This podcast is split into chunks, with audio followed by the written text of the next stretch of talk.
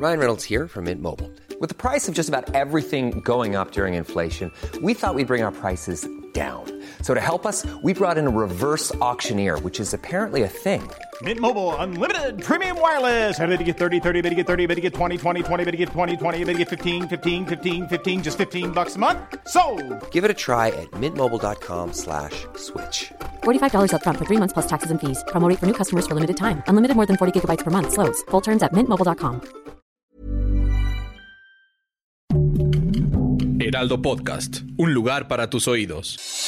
Noticias del Heraldo de México.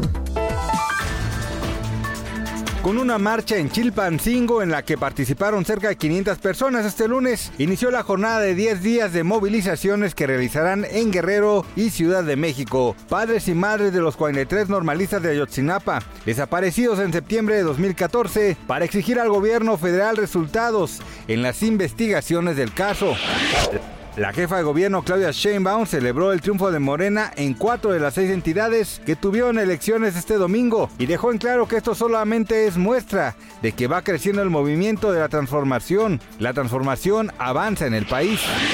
Estados Unidos y sus aliados seguirán prestando apoyo significativo a Ucrania por respeto al legado de los soldados del día D, cuya victoria sobre los nazis ayudó a crear un nuevo orden mundial y una mejor paz. Así lo afirmó este lunes el general Mark Milley, jefe del Estado Mayor Conjunto norteamericano.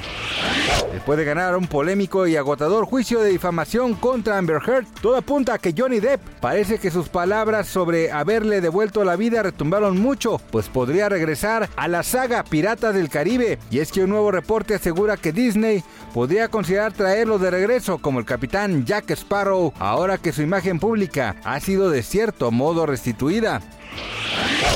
Gracias por escucharnos, les informó José Alberto García. Noticias del Heraldo de México.